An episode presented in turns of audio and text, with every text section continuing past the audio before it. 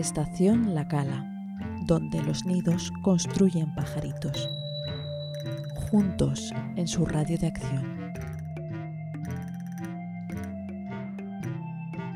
Tiempo de exposición es el tiempo que le damos a la luz para que pase a través del obturador y poder hacer un retrato. Es 4 de junio de 2021. Hoy, en tiempo de exposición, Carisma Chubani Nankani. Carisma, buenas tardes. Buenas tardes, Carlos. ¿Hay algo feo en el mundo? Supongo que sí. ¿No has visto nada todavía? Sí. ¿Dónde? En sueños, en viajes, en la calle. Mucho. A veces. Eres artista. Sí. Ser artista es una decisión. Sí. ¿Qué tipo de decisiones? Es una decisión que surge intuitivamente. Él ha seguido.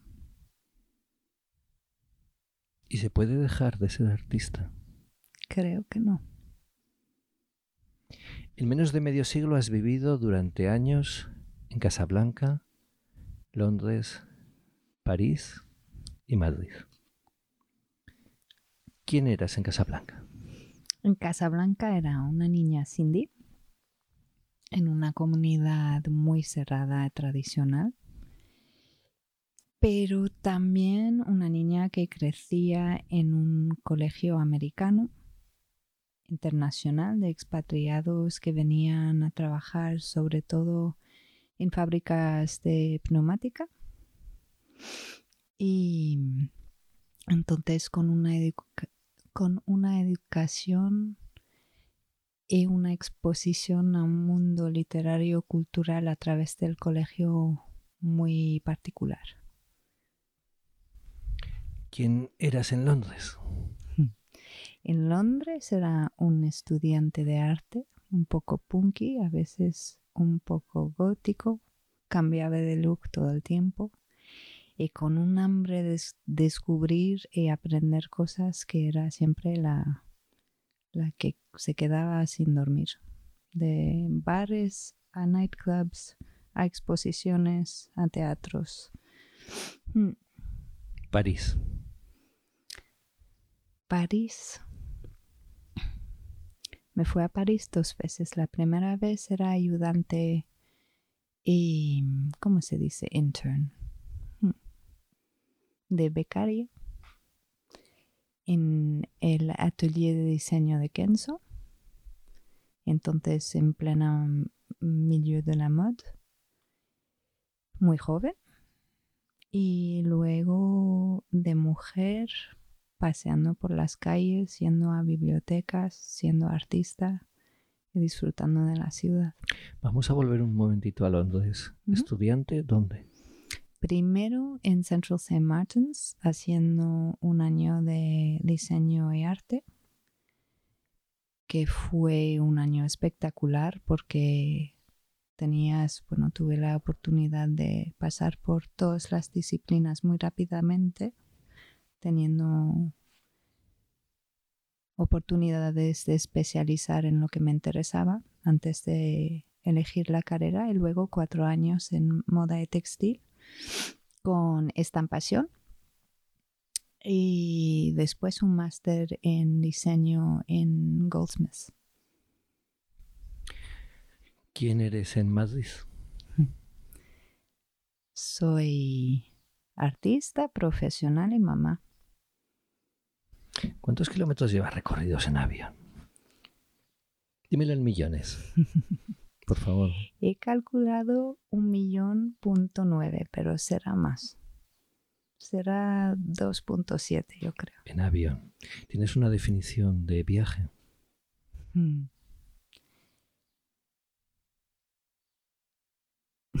Llenar la maleta.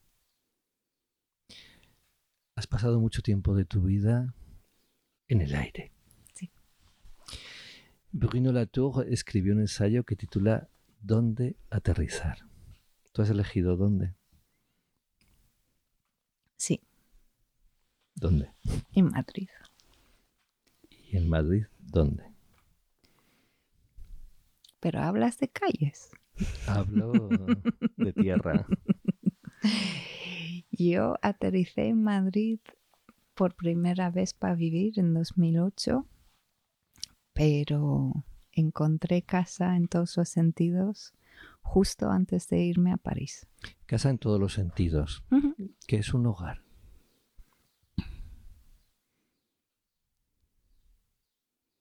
Es donde siempre quieres volver. ¿En cuántas casas has vivido? 21. ¿En cuántos hogares has vivido? Tres. ¿Qué es más peligroso, una casa o un avión? no lo sé. ¿Hablas inglés, francés, español y puedes comunicarte en... En Darija, que es el dialecto marroquí, es árabe. Mi Darija es muy de la calle de la fábrica. Y luego en Sindhi entiendo absolutamente todo. El Sindhi es el dialecto de, de mis abuelos, de mis ancestros.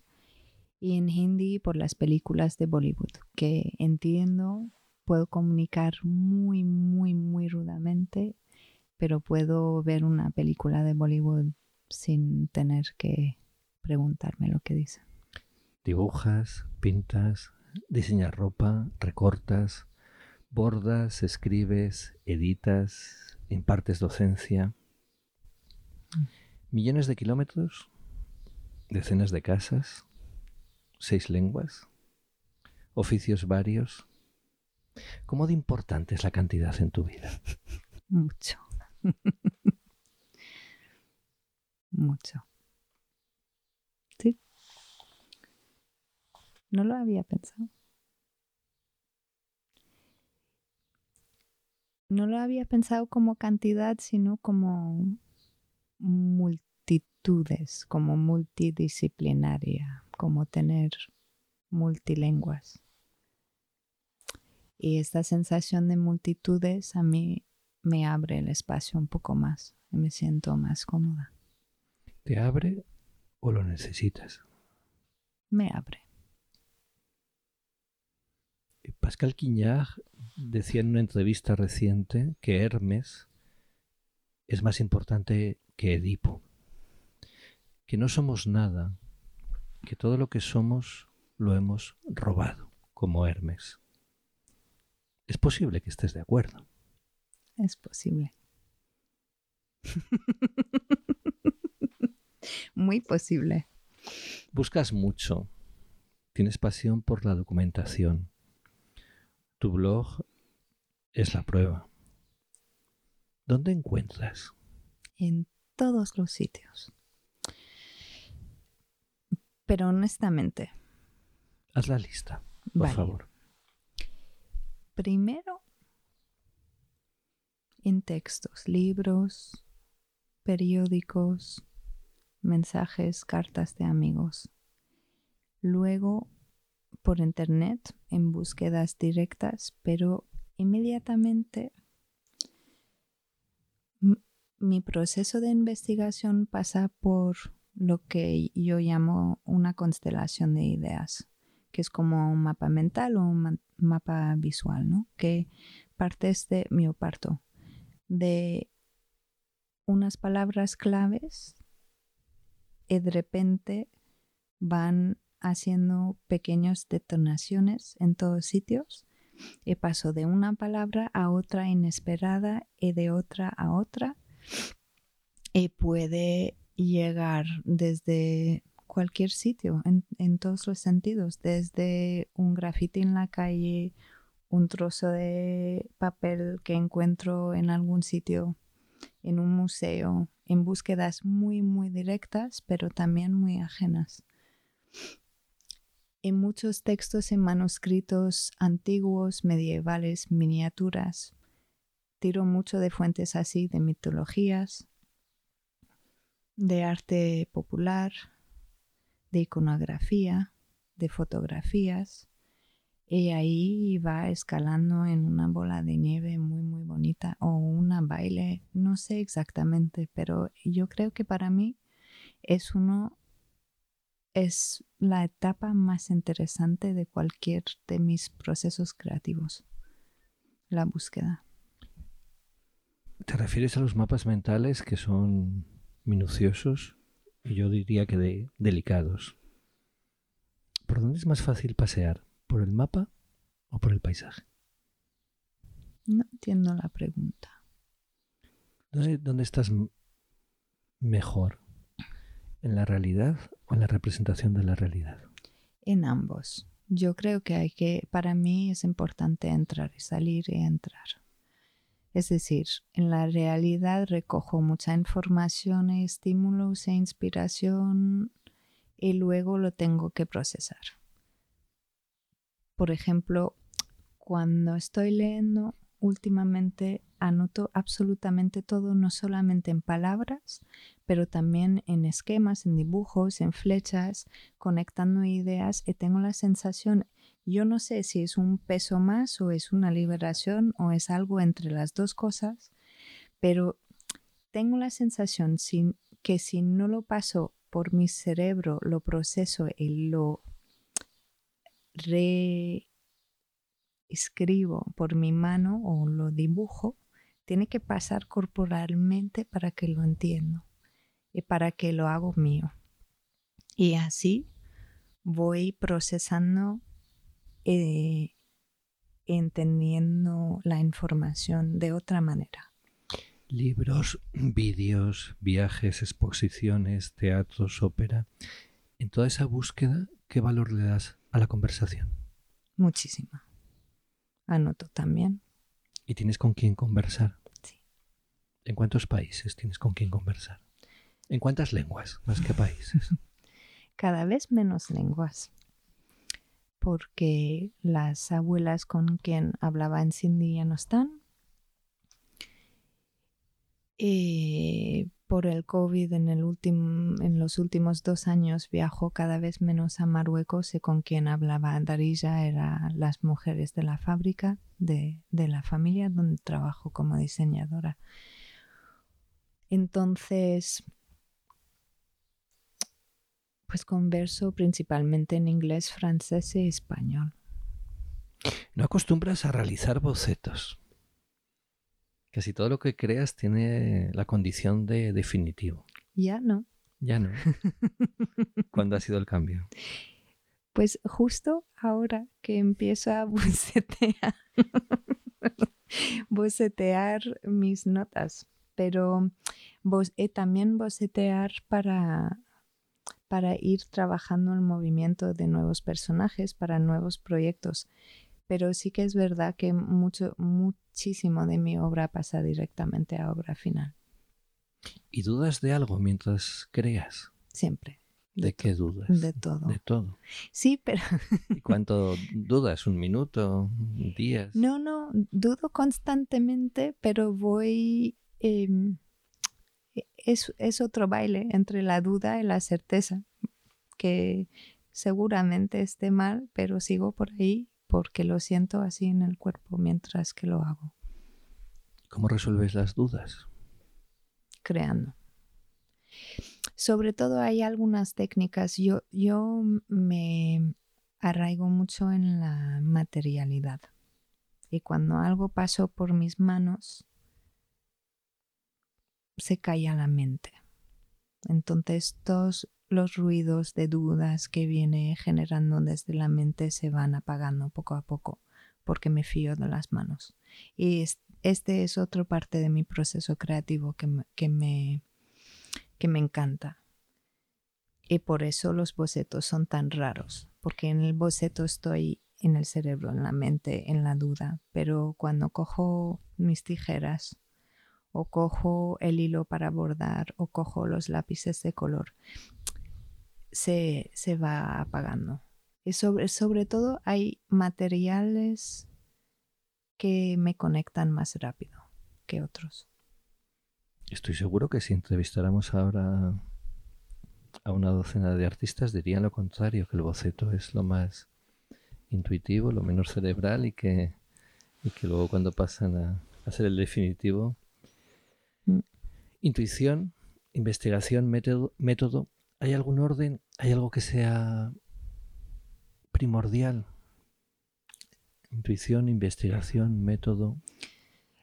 El orden suele ser investigación e intuición una vez. Es decir, el proceso de investigación para mí siempre es muy, muy intuitivo. Es, voy por aquí y de repente veo algo que no tiene nada que ver, pero entro si lo siento así y luego veo conexiones o no, pero me alimenta o me nutre de alguna forma, entonces sigo formando la investigación de esta manera. Y paralel, paralelamente, la intuición guía mucho la, lo que es el acto de creación, la producción de la obra o de la pieza.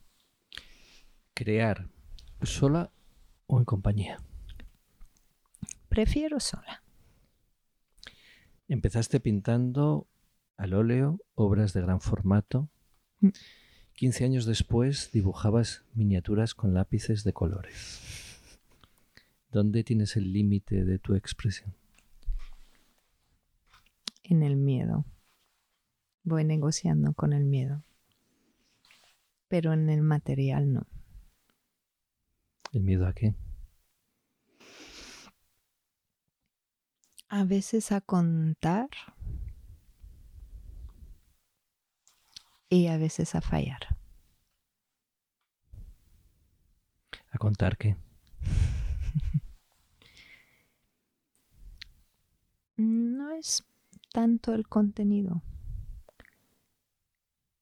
Y Yo creo que como artista siempre me ha costado al principio de cada proyecto encontrar la voz y encontrar la fuerza de expresar esta voz.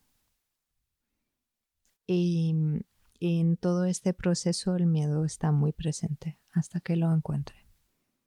¿Un artista puede ser pudorosa? Sí,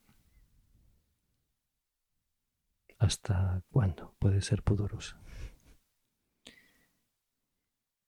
Hasta que se lo enfrente, me imagino. ¿Hay algún momento en que hasta cuando expones la obra, me imagino? No lo sé. Vamos a hablar del arte de los demás. Una obra que no has olvidado.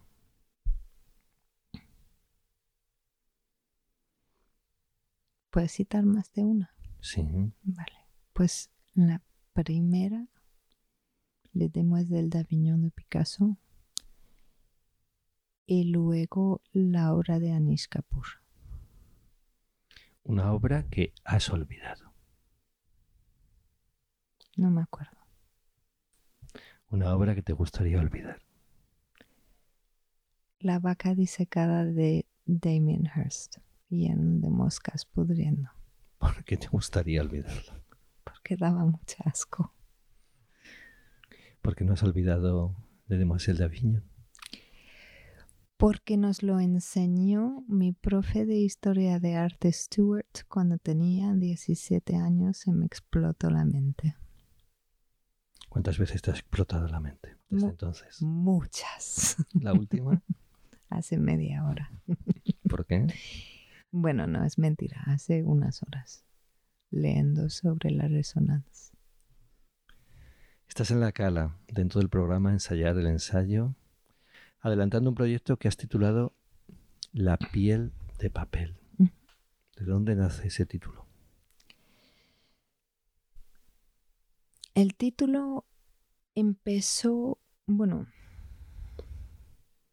empezó mi acercamiento muy, muy íntim- íntimamente con el papel durante la pandemia, haciendo recortes con papeles asiáticos que tenía en mi estudio, que empecé muy pequeño y poco a poco iba creciendo a formatos muy grandes que no había manejando en muchos años. Y mm, preparando mi residencia aquí, me fui a una exposición de paseo y estaba pensando mucho en lo que todo este proceso me despertaba. Y desde ahí surge la piel de papel.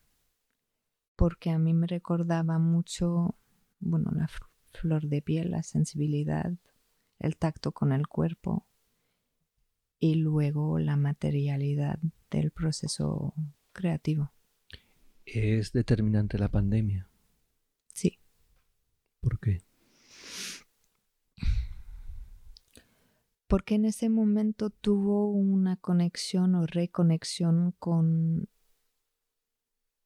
una fuente creativa que había tapado, que era como algo muy visceral y muy de supervivencia, que necesitaba entrar al estudio cuando mi familia estaba durmiendo o descansando para crear cosas.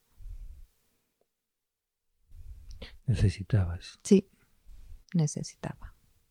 ¿Dónde se siente la necesidad? Aquí, en el pecho. ¿En la piel o debajo? Mm, en las dos. Y en las manos también. En los pies. ¿Has dicho, estos días lo has dicho, que mientras creas lo que vives, lo vives en la piel? Mm. Sí. lo, lo vivo, creo que en todo el cuerpo, pero visualizo la piel, las células en la sangre y es algo muy orgánico. ¿Qué diferencia hay entre un pincel y unas tijeras? Oh, mucha. Mucha y nada a la vez. No sé. Las tijeras para mí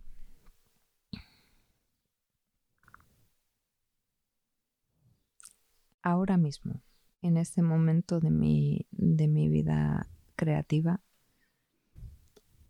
me abren más ventanas, no me, no me ponen limitaciones, es algo muy sencillo.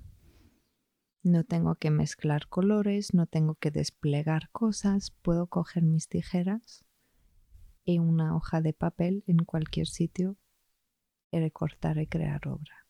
Creo que esto es uno de, las, de los aspectos que me atrae mucho a las tijeras, pero luego también el acto de recortar, no sé si es el acto físico, el movimiento de los músculos y los huesos de la mano, que despiertan un permiso de expresar más libremente que no tengo tanto con otras herramientas, de momento. Hmm. ¿Cuándo lo descubres? ¿Cómo lo descubres? Lo descubrí por primera vez terminando la carrera de moda, que mis mentores y mis profes siempre me decían que no sabía dibujar. Y entonces hice todas las ilustraciones de la colección final, que era el examen, en collage en recortes de papel. En aquel momento la directora Natalie Gibson, que es una mujer espectacular, con el pelo enorme rojo, y lleno de luz, me dijo, sí que sabes. Así. Y, mm, y eran ilustraciones de inspirado en casas de muñecas, con papeles de pared, con un montón de collages y, y ahí empecé a querer ilustrar recortando. Eso fue la primera vez. Luego lo olvidé un poco hasta que empezó toda mi fascinación para el, para el teatrillo de papel. Las tijeras son un objeto muy extraño. Puedes matar a alguien con ellas, sí. llegado el caso. Puedes herir, puedes crear, se usan en la cocina, se usan para hacer vestidos, tú las usas para recortar papel. Mm. Sí, es verdad lo de hacer vestidos. Usaba las tijeras muchísimo en, en St. Martin's pero también en la fábrica trabajando con la familia desde pequeña las tijeras para cortar patrones era muy muy importante. De hecho, la reconexión con el papel durante la pandemia y con las tijeras y recortando los las mujeres salvajes grandes que crecieron y crecieron me recordaba mucho mi tiempo en Marruecos con la patronista y cortando porque es un acto muy similar doblas el papel en dos bueno doblo yo el papel en dos hago formas simétricas lo desdoblo miro mido recorto otra vez y luego mis recortes de papel que salieron de esta fase creativa las cuelgo todos en perchas, en portatrajes. Entonces hay algo ahí que no sé si está conectado con la nostalgia, el exilio y la separación de no poder viajar a Marruecos, de algo de, de la fábrica, no lo sé, pero siento que igual hay algo ahí. ¿Y lo haces sin dibujar? Casi siempre o si dibujo, dibujo súper escasamente y luego con el permiso siempre de usar la línea como guía y también de ignorarla por completo, si me apetece. Muchas veces la ignoro. Y no sabes lo que ha salido hasta que no despliegas. Mm. Que eso es la parte que más me gusta. ¿Hay susto o muerte, como dice el juego, cuando despliegas? Hay menos susto que con un dibujo para mí, porque hay un elemento de sorpresa y de no saber lo que va a pasar. Y luego la, mm, seguridad o la certeza de que si no me gusta lo puedo volver a cortar. Y no sé, es, es, un, es un medio que es muy libre para mí. Que me siento, sí. ¿Qué es más importante, las tijeras o el papel? Hay las dos, no se puede elegir. no, no, no. El papel es muy importante, el papel tiene que ser muy bueno. Y las tijeras también. Te voy a decir una lista de palabras para que digas o calles mm. lo que quieras. Una que acaba de salir. Salvaje. Sí. Salvaje, sí. Lucha constante cansino. ¿Contra qué? Depende del día. Contra mí misma, contra las normas, contra los demonios cerebrales, contra los miedos, contra... contra. ¿Los demonios cerebrales tienen cola? A veces. Orden.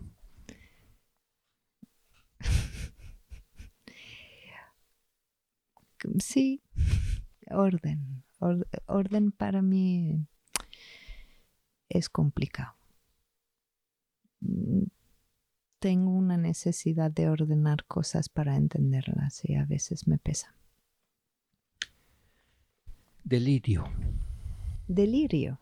Delirio. Trance, sí.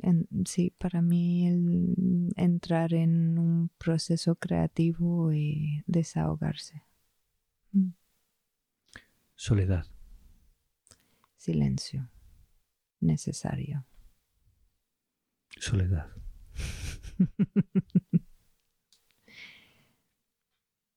Diría que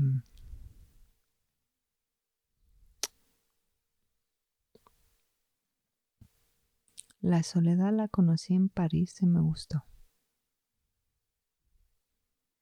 Voy a interrumpir esta serie de palabras. Has conocido tantas cosas en tantos sitios, eh, con tanta gente. ¿Te ha quedado la sensación de que esos sitios, esa gente, esas lenguas, te han conocido a ti?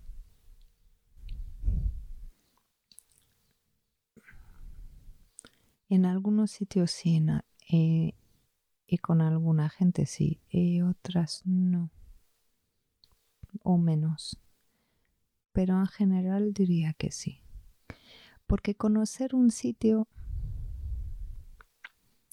conocerla de verdad, entrar como si fuese una casa, sacar los zapatos, acomodarse, aprender el idioma, entrar en los costumbres de, de alguna manera. Sí tiene que ser un proceso recíproco, si no, no funciona. Identidad. Mm, Volvemos a la multiplicación.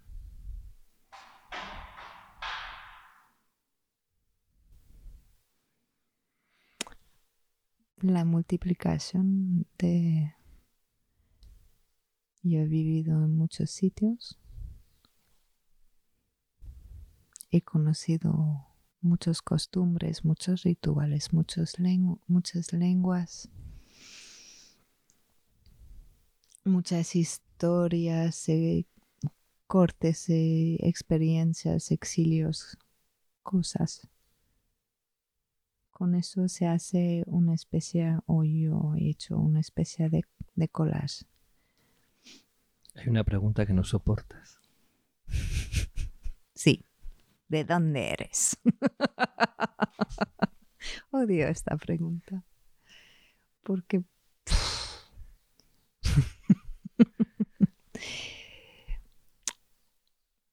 no la odio. Depende de, de cómo me lo preguntan. Hay un don de dónde eres que acepta la multitud. Y hay otra que intenta encajar en una sola respuesta. Metamorfosis. Me interesa mucho. Hmm. Me interesa desde pequeña. Desde mi acercamiento a la mitología, que en mi casa siempre pensaba que era la religión y luego llevé años intentando entender y distinguir. Y ahora, sí, la metamorfosis y la transformación es, es muy interesante. Tiempo.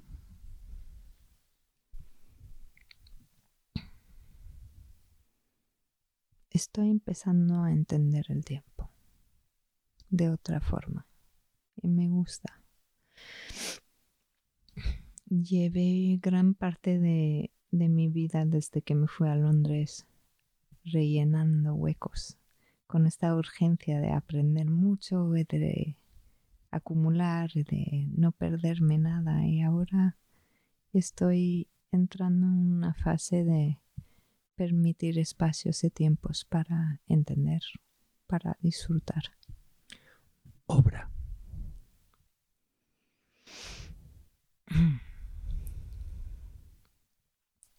Libertad, Raíz. pies.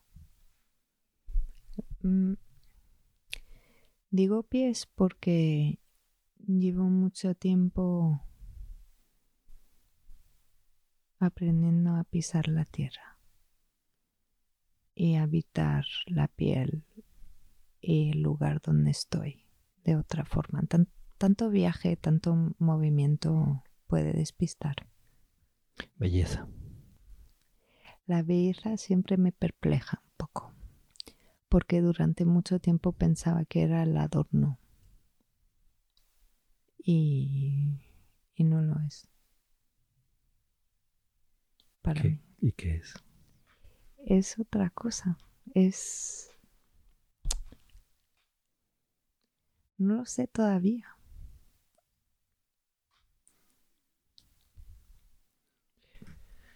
Hemos empezado diciendo, eres artista.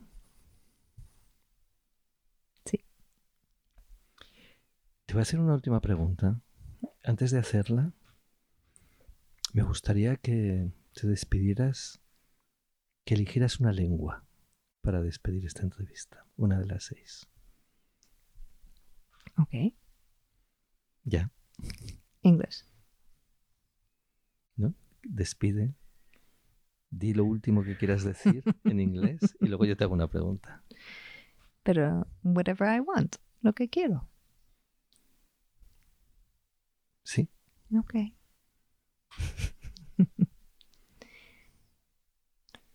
Um, it's really good to be here. Carisma Chugani Nankani. Pregunta. ¿Los dioses comen? que si comen. comen un montón. y de todo. Muchas gracias. Gracias a ti. Tiempo de Exposición es un programa de Estación La Cala. Han escuchado a Carisma Chugani Nankani entrevistada por Grasa Toro con motivo de su estancia en La Cala, dentro del programa de investigación y creación Ensayar el ensayo.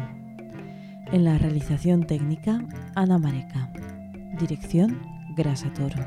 Grabación realizada el 4 de junio de 2021 en la Biblioteca de La Cala, Chodes, España. Estación La Cala, donde los nidos construyen pajaritos. Juntos en su radio de acción.